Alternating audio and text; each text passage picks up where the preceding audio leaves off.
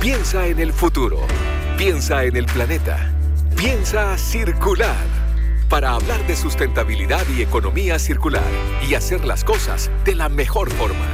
Piensa circular en cooperativa con Jorge Lira y Claudio Macías. ¿Qué tal? ¿Cómo están? Bienvenidos, bienvenidas. Arranca un nuevo capítulo de Piensa Circular, esta cita que tenemos todos los fines de semana para hablar de estos temas, de economía circular, de sustentabilidad, en fin, para salvar el planeta básicamente, porque a esta altura ya de eso se trata, ¿no? Estamos con Claudio Macías, como siempre. Y de manera presente y urgente también. claro que sí.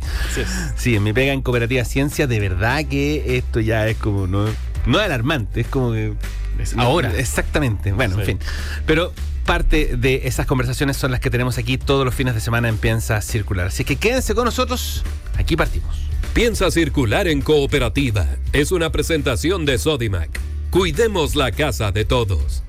Hoy, en Piensa Circular, te vamos a contar sobre cómo medir de forma gratuita la sostenibilidad de tu empresa y crecer de la mano de una gestión de negocios sustentable.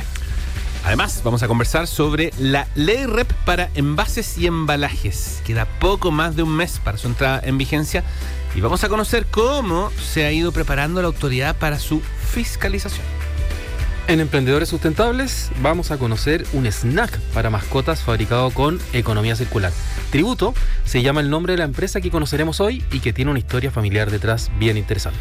Huerta Ideas de Patio, como siempre, conversamos con Fernando González del vivero La One, eh, presente en Calera de Tango, y con él hablamos sobre almácigos para huertas en temporada primavera-verano.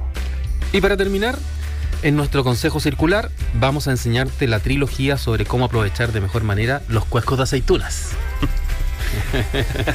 no te rías. Ahí, no, no, si no me río, al contrario, me da risa porque yo soy bueno para la aceituna, entonces genial. Vamos a encontrarle alguna, alguna vuelta al asunto. Ya. Ahí está. De eso se trata el programa de hoy, así es que quédense con nosotros. Aquí comienza Piensa Circular.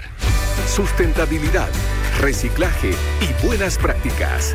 Piensa Circular en cooperativa. Poco más de un mes queda para que la ley REP, la ley de responsabilidad extendida del productor, entre en vigencia en el sector de los envases y embalajes, que es uno de los más demandantes. Además, lo hemos conversado aquí profusamente eh, eh, y además entendemos que es el que va a requerir de una mayor responsabilidad de parte de los usuarios. Vamos a hablar sobre cuáles son los primeros pasos, los desafíos, lo que queda pendiente con esta legislación o con este reglamento antes de que entre en vigencia. Y para eso estamos en contacto con el jefe de la Oficina Circular del Ministerio del Medio Ambiente, Tomás Sayek, ahí en la línea. ¿Qué tal? ¿Cómo estás, Tomás? Bienvenido. Hola, buenas tardes. ¿Todo bien por acá? Muchas gracias por esta oportunidad para contarle a la gente de la red. Así es, bienvenido Tomás. Te habla Claudio Macías. Mira, eh, para conversar, como decía Jorge, estamos a poco más de un mes para que entre en vigencia la ley REP en el sector de envases y embalajes, el 16 de septiembre específicamente. Y bueno, eh, ha sido un largo camino de años para ir preparando todo el ecosistema. Y en estos que casi 40 días que quedan, ¿cuáles ves tú que son los principales desafíos, los desafíos más urgentes eh, que quedan por cumplir antes que entre en vigencia? Yo creo que hay, hay, varias cosas que, que, son desafíos, no, no solo de los 40 días que quedan para el inicio, ¿ah? sino que van a ser desafíos de, de, todo el primer periodo. Eh, un desafío súper importante es que todas las empresas reguladas y que deben hacerse parte de los sistemas de gestión eh, lo hagan. Esto, al igual que en otros países, generalmente parte con las empresas más grandes que suman los sistemas de gestión, pero la ley llega a todas las que introducen eh, en el mercado más de 300 kilos al año y, a todas las que no son microempresas, digamos. Entonces, las que están exentas son solamente esas. Entonces, hay un enorme rango de empresas que ponen eh, productos envasados o embalados en el mercado que deben hacerse parte de alguno de los sistemas de gestión que van a estar aprobados y, eso todavía, digamos, eh, no están todas, digamos. Entonces yo creo que ese va a ser un súper gran desafío. Y el otro desafío muy importante, que, también va a ser un desafío permanente, es el desafío de que las personas, la ciudadanía, eh, colabore con el sistema, separe los residuos en su casa, se ponga las pilas con el reciclaje, no, las pongamos todos, entreguemos los residuos al camión, porque si se rompe ese primer eslabón de la cadena, eh, todo el resto no funciona. Eh, y hay otros desafíos súper importantes también, el desafío de lograr una real inclusión de los recicladores de base, por ejemplo. Oye, eh, Tomás, cada vez que hablamos de este tema, eh, nos impresiona el número de empresas que ya están, digamos, integradas a los sistemas de gestión, o al sistema de gestión en este caso. Pero también nos impresiona más el número de empresas que no están integradas. Entonces quería saber qué están haciendo a nivel de ministerio, en este caso, para integrar a cada vez más, más empresas, digamos, porque es una realidad también que cada vez que hablamos de este tema hay un montón de gente que se entera que existe esta ley y que muchas veces se entera además que debe ser partícipe, está afecto a esta ley. Así es. Bueno, nosotros llevamos ya algunos años de esfuerzo permanente de, comunicación y difusión. Eh, tenemos cursos red para municipalidades que llevan su tercera versión. Permanentemente estamos haciendo eh, webinars de difusión con distintas asociaciones de empresas que nos piden un poco eh, ir a explicar de qué se trata esto. Tenemos una página web con mucha información y también estamos regularmente en conversaciones con la Superintendencia de Medio Ambiente para ver ahí cómo hacer el tema de eh, la fiscalización, digamos, eh, con, eh, contarles cuáles creemos que debieran ser algunas prioridades, etcétera, digamos. esto, eso sí, va a ser un, como te digo, va a ser un desafío permanente. El tema de los freeriders es un tema que en países que llevan 20 años con la red todavía se, se, encuentran algunas empresas que debieran estar y que no están, entonces tiene que ser pensado así, como un desafío permanente por incorporar cada vez más a todos los que tienen que estar en la regulación. De cualquier forma, yo creo que ahora, eh, cuando ya inicie en el periodo de las metas y, cuando realmente sea ya el momento en que si una empresa no está en un sistema de gestión, está en un incumplimiento que además la ley determina que es un incumplimiento gravísimo, establece diferentes tipologías de gravedad y el no estar en un sistema de gestión cuando debiera estarlo es de la mayor gravedad de todas, digamos. Creo que eso va a ser una señal súper potente para las empresas que no están eh, y, espero que la escuchen. De cualquier forma, eso es lo que estamos haciendo nosotros, pero aquí también hay roles de otros actores que tienen que eh, hacer también acciones para ir sumando a las empresas que deben estar. Entre ellas, por ejemplo, los mismos sistemas de gestión, que son los más interesados en que se sumen más empresas, digamos, porque eso les permite también a ellos eh, operar con mayores economías de escala y operar de forma más eficiente. Entonces también se espera que los mismos sistemas de gestión vayan eh, denunciando eh, qué empresas debieran estar y, que no, y, que no están. Eh, y también las mismas empresas entre sí se espera que aporten a esto, porque una empresa que es regulada y que está en un sistema de gestión, está pagando la cuota que, le corresponde por estar en un sistema de gestión, frente a otra que debiera estar y no está, hay, hay una competencia desleal ahí, digamos. Entonces la misma empresa eh, si ven que eh, la empresa al lado debiera estar y no está, también esperamos que eh, lo digan, digamos, digan, oye, superintendencia, esta empresa no está, debiera estar para su información y acción. Perfecto. Tomás, otro actor clave dentro del, ecosistema del reciclaje son los recicladores de base, un actor tradicional en, en esta materia. Y eh, entiendo ahí que el gran desafío para ellos han sido las certificaciones y constituirse también como cooperativas. ¿Qué está haciendo Ministerio de Medio Ambiente, qué están haciendo ustedes como para apoyarlos en ese proceso? Sí, ese ha sido también un, desafío que, se lleva años trabajando y no es el único en todo caso, pero, pero es uno de los desafíos. Y para el tema de la certificación de recicladores, eh, la verdad que aquí hay todo un ecosistema que lleva varios años eh, haciendo diferentes acciones o, aportando desde sus distintas veredas para eh, que hayan becas de certificación. Por ejemplo, nosotros en el Ministerio de Ambiente tenemos el eh, Fondo para el Reciclaje.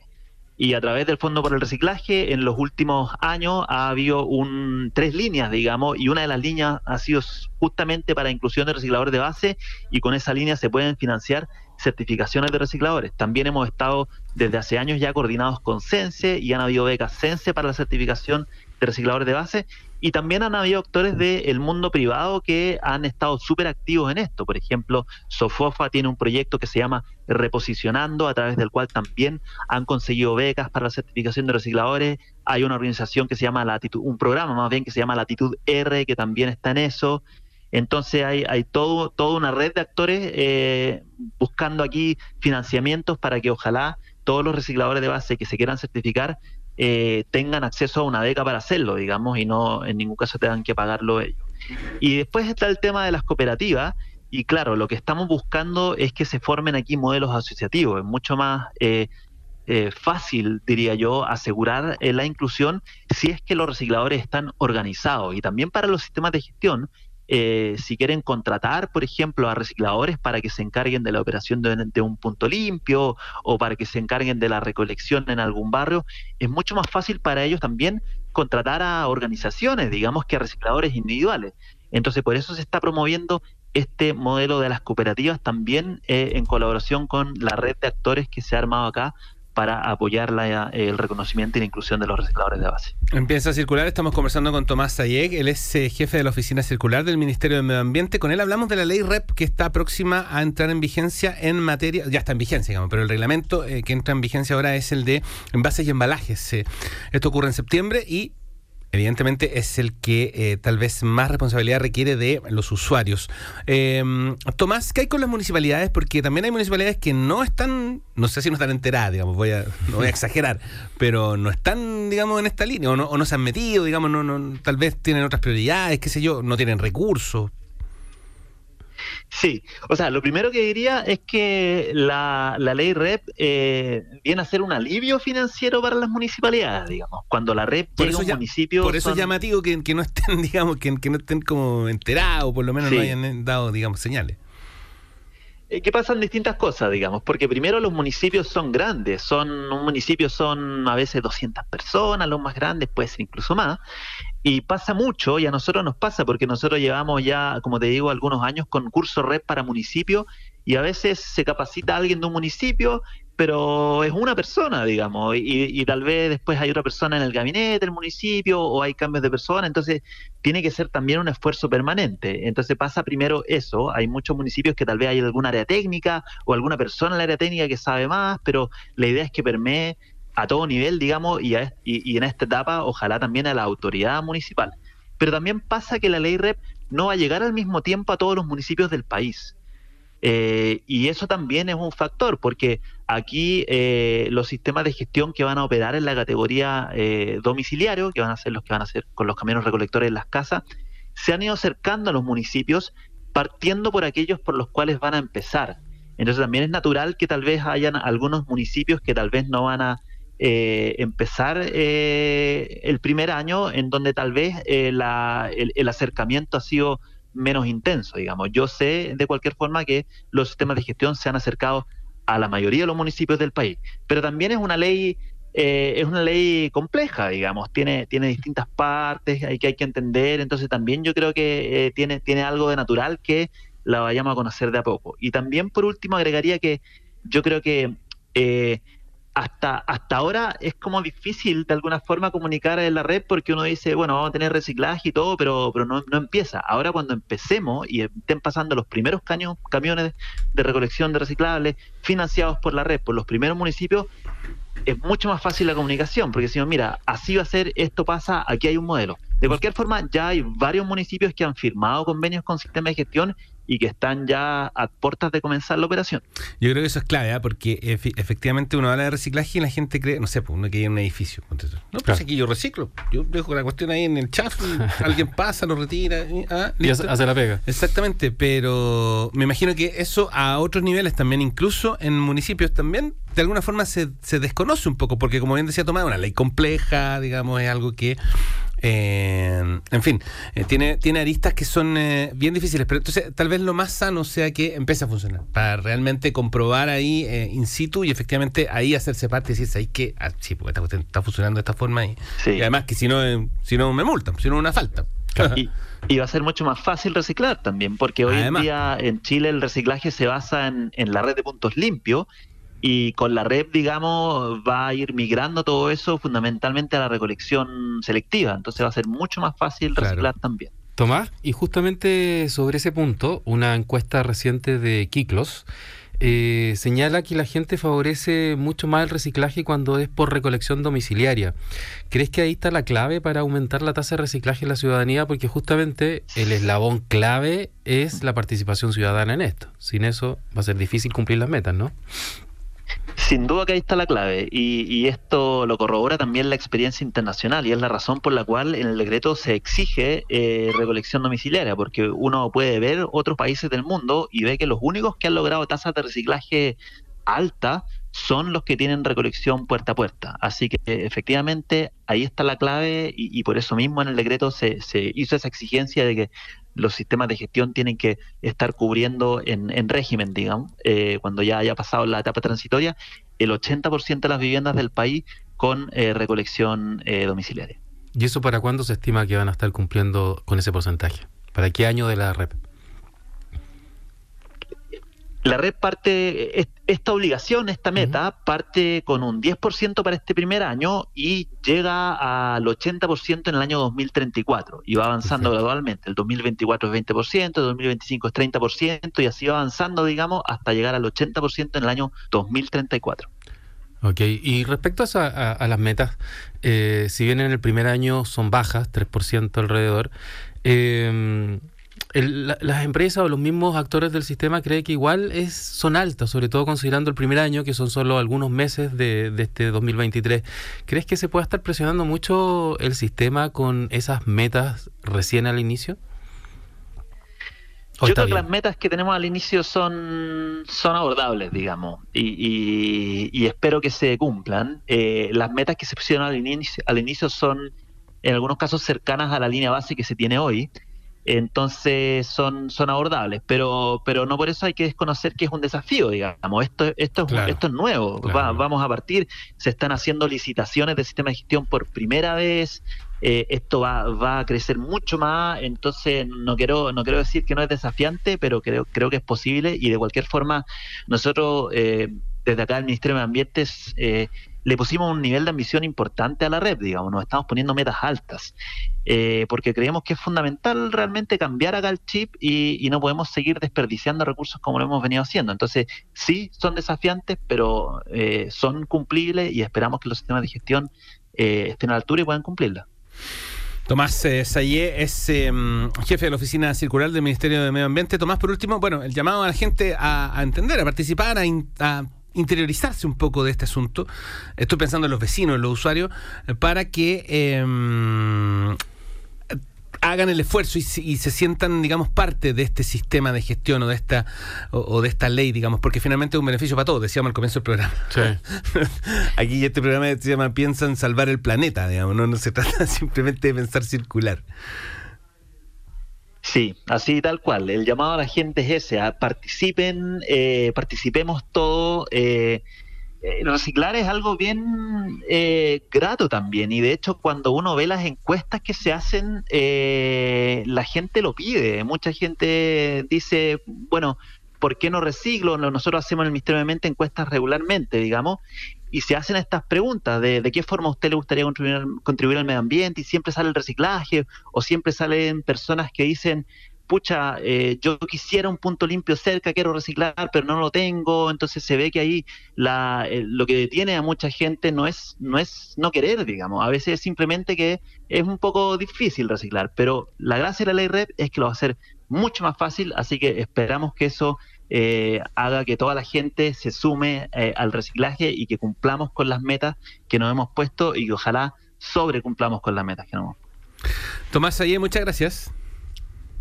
Muchas gracias a ustedes. Gracias, Tomás. Y bueno, esperamos que eh, durante el resto del año podamos tener un nuevo contacto para que nos vayas contando cómo va esto, cómo va la implementación. Sí, claro, feliz de hacerlo. Gracias, Tomás. Que esté muy bien. Chao, chao. Gracias. Chao, chao. Acá, nada se pierde. Piensa circular en cooperativa.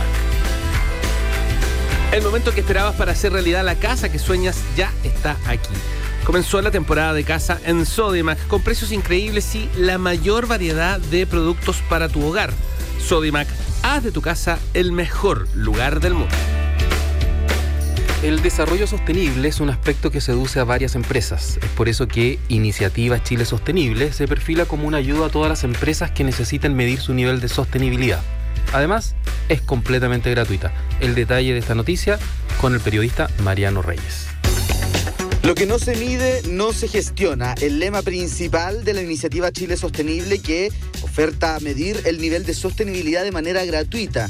¿Para qué? Para mejorar los procesos dentro de la empresa, optimizar recursos, atraer inversionistas, entre otros motivos. Además, la medición o diagnóstico es solo la primera parte de cuatro etapas. Luego viene formación, que es una etapa donde se nutre de nuevos conocimientos, selección con entrevistas y análisis y cerrando el ciclo con aceleración para hacer crecer este negocio. Francesca Bonatti, directora de comunicaciones y comunidades Sistema de Chile, comentó sobre la iniciativa.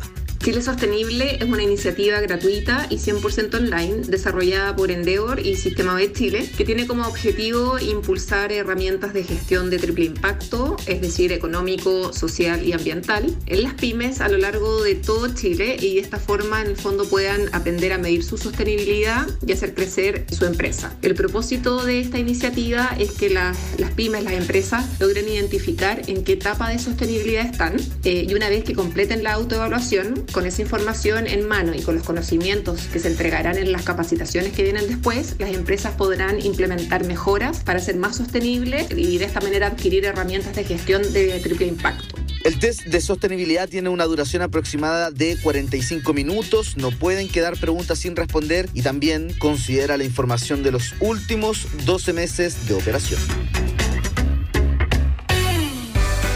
Empieza a circular canciones que vuelven con nueva vida. Bien, vamos a seguir eh, nosotros eh, a continuación con canciones con nueva vida. Ustedes ya lo escucharon. Todas las semanas ponemos una canción que ha sido tomada por otro artista y le ha dado una nueva línea, una nueva vida, un nuevo brío, un nuevo aire, si ustedes quieren. Kike Negra hace un rato que viene eh, haciendo eh, algo así, tomando canciones del cancionero eh, popular de los 70, por decirlo de alguna forma, de las radios AM, pero también lo ha hecho con otras canciones, sobre todo canciones de amor.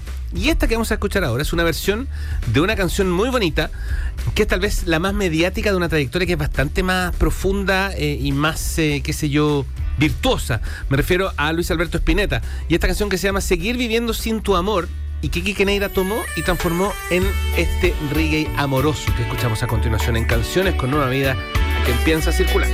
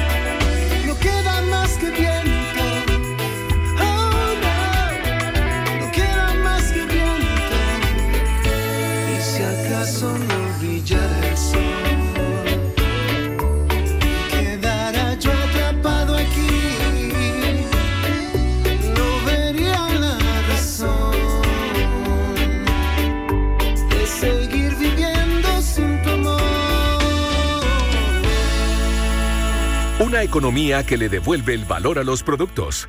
Piensa circular en cooperativa.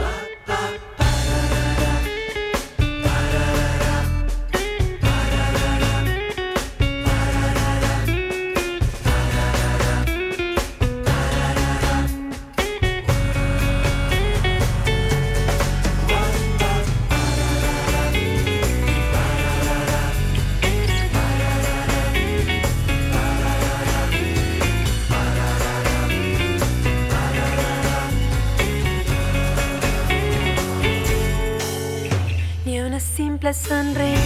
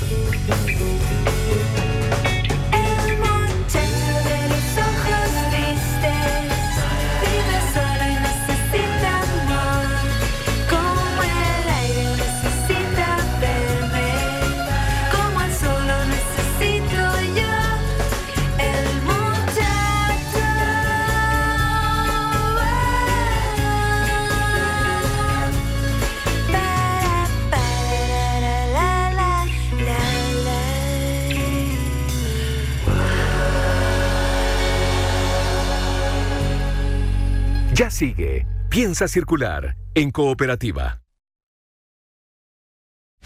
Para discutir los temas que hacen girar al planeta, piensa circular.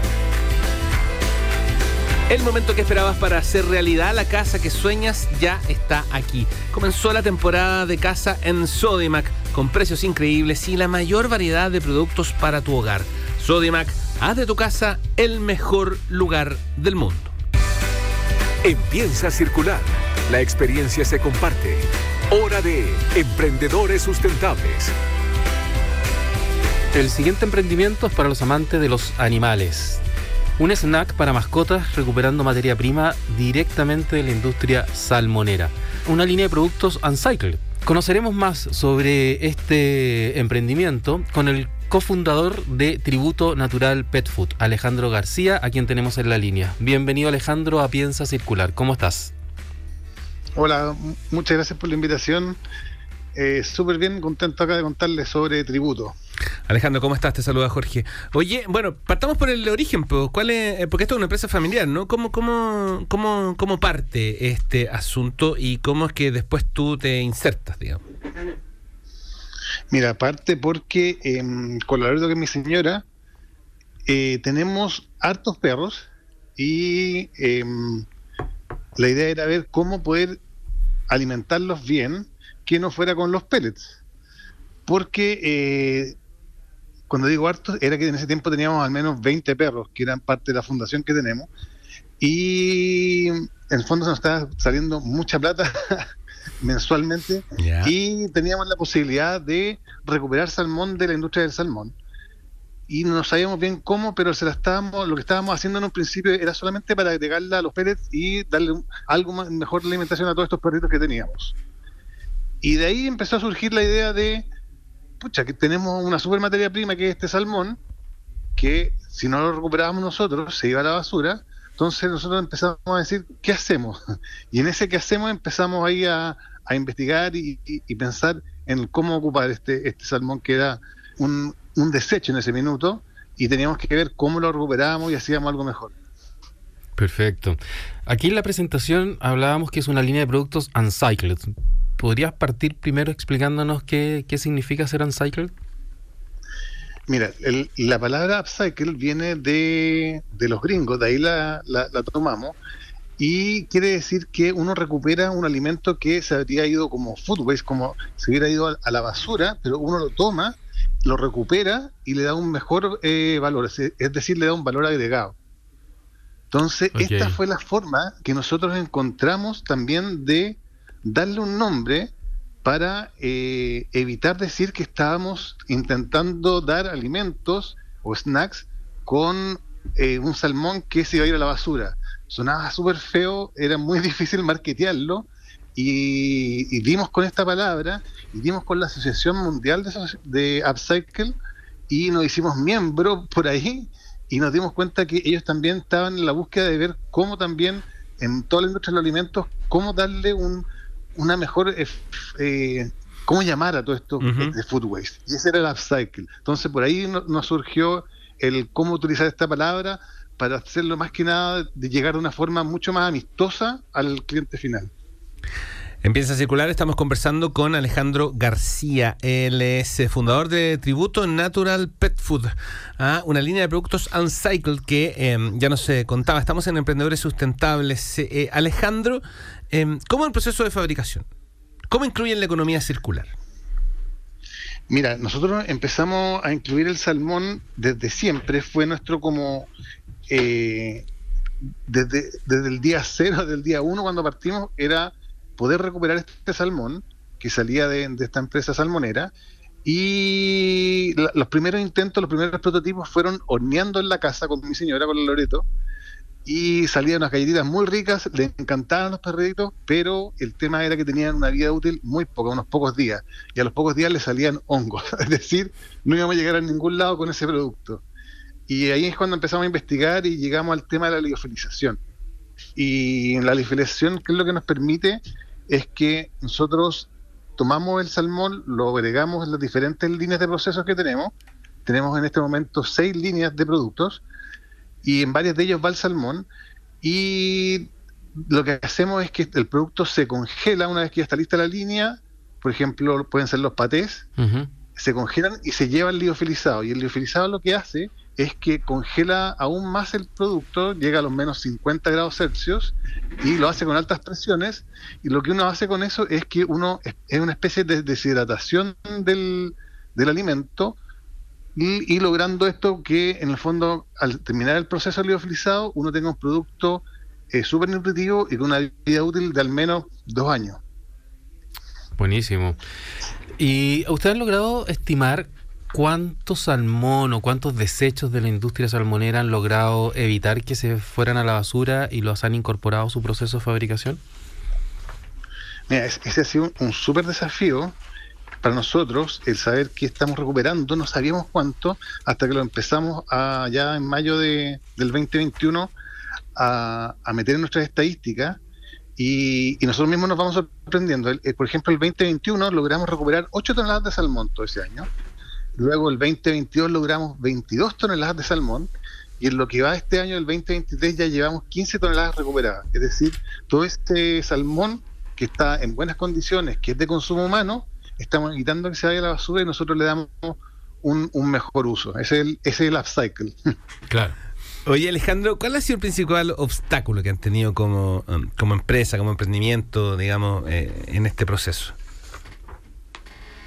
Mira, yo creo que el principal obstáculo eh, ha sido nos- nosotros mismos, de repente creernos más el cuento, porque partimos muy de a poquitito, nos costó mucho con la Loreto decir, ya, enfoquémonos en esto, creámonos el cuento, y, y el obstáculo quizás fue la pandemia en todo sentido, no, no, no- nos, nos hizo replantearnos todo, pero también fue la oportunidad, la, la pandemia, de decir, partamos de cero, démosle con todo tributo y puede salir algo muy bueno. Es decir, creo que las barreras las hemos puesto nosotros mismos y de a poco las hemos ido derribando nosotros.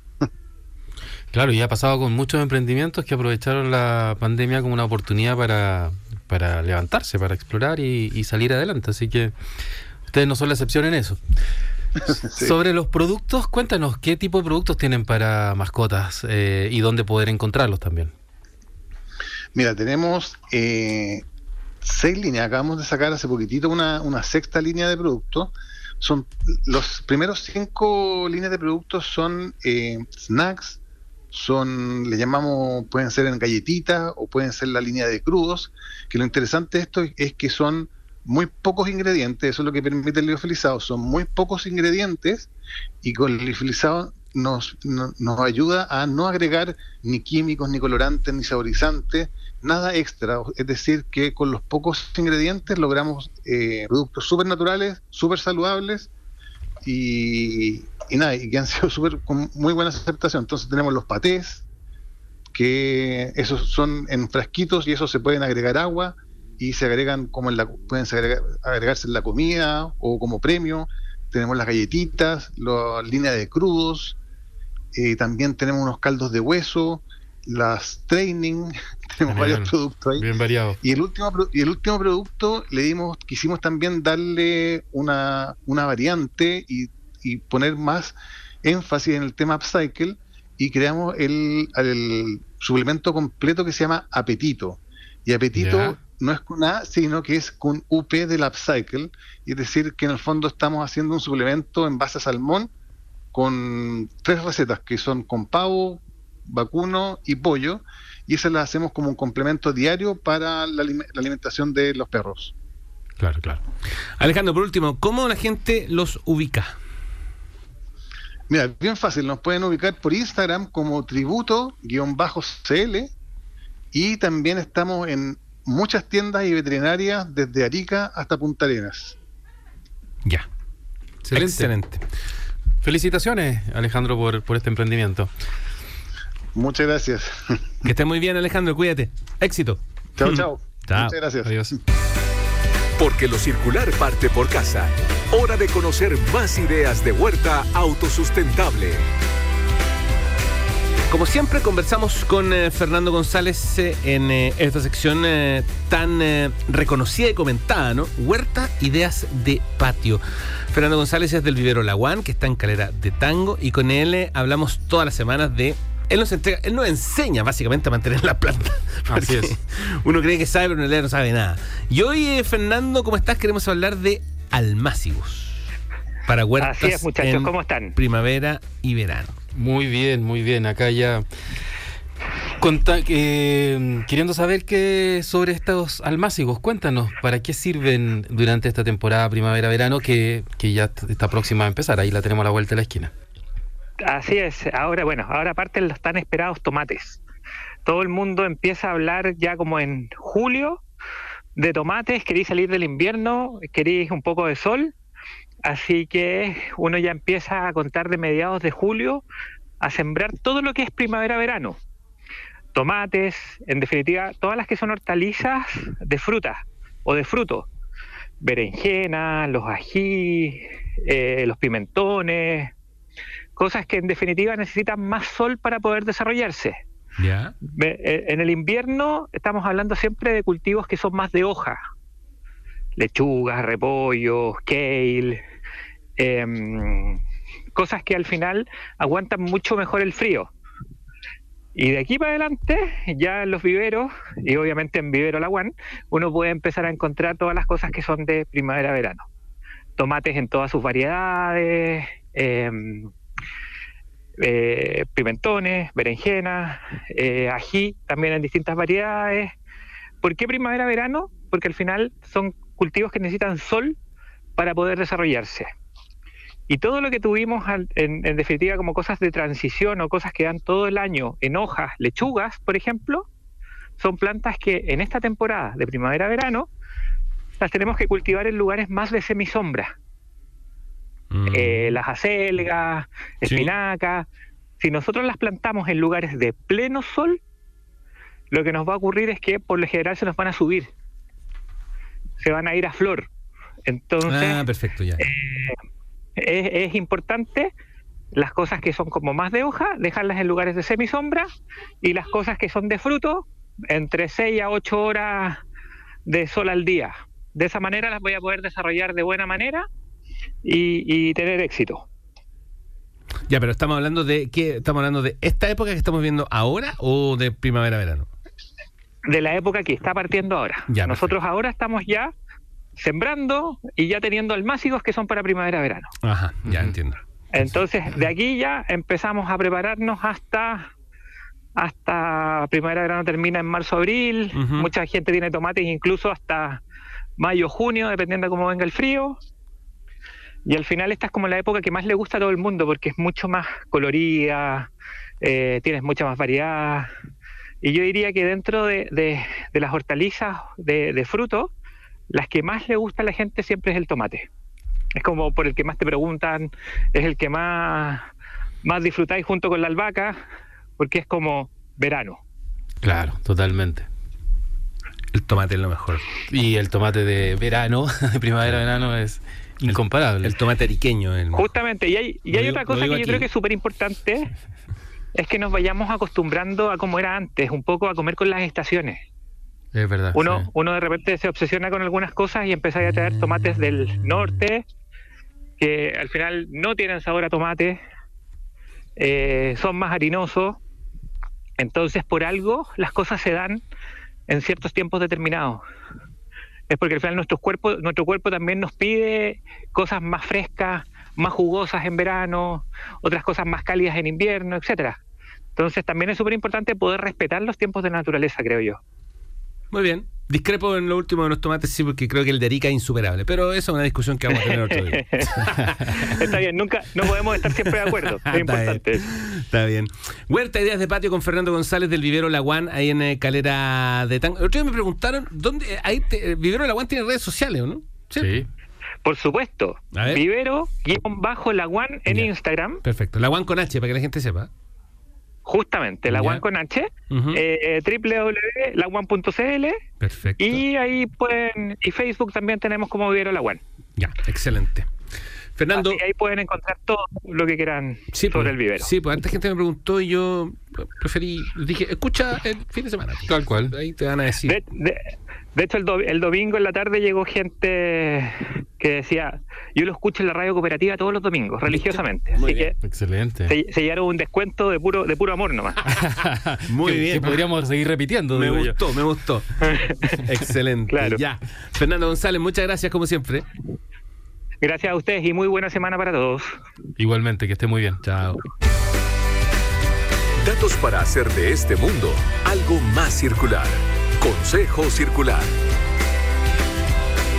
Bien, ya vamos llegando al final de este capítulo de Piensa Circular eh, y como siempre al final de cada capítulo, Claudio Macías nos revela algo que estuvo frente a nuestros ojos siempre y que no supimos ver. ¿Ah? Reutilizar. Eh, economía circular finalmente. Cómo eh, aprovechar algunas de las cosas que muchas veces botamos a la basura, dejamos ahí botadas, en fin, etc. La semana pasada la ampolleta, hoy día es- son los... Cuescos de aceitunas. Ya, muy bien.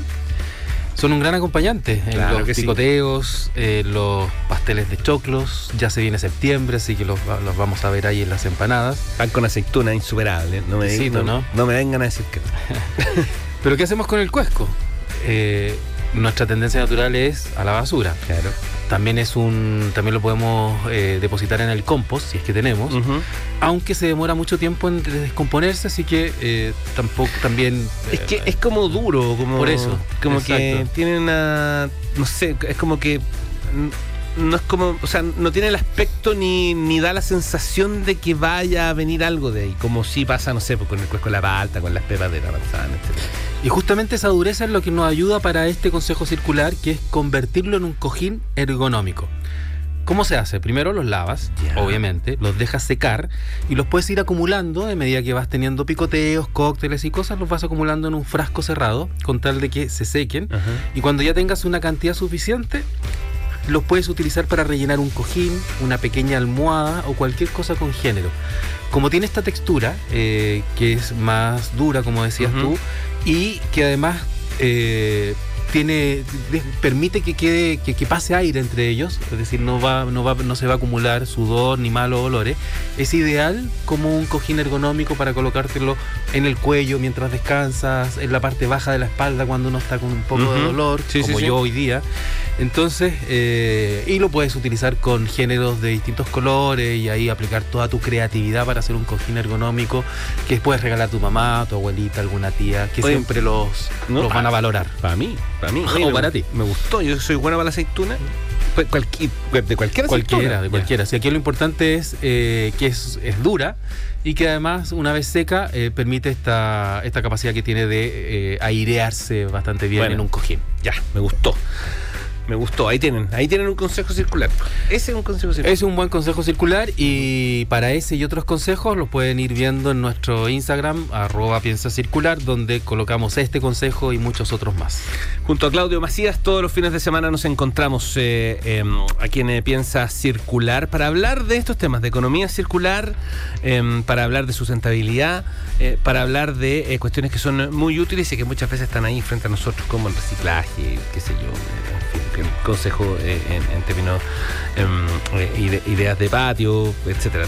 Es un programa completísimo el que ofrecemos, así que Bien no se pierdan. el Bien ciudadano. Nos Sí. vemos el próximo domingo, Jorge. Claudio, nos vemos, que esté muy bien. Igualmente. Para ustedes también, muchas gracias, que estén bien. Chao, chao. Fueron los temas de sustentabilidad y economía circular que hacen girar el planeta. Piensa circular. Fue una presentación de Sodimac. Cuidemos la casa de todos.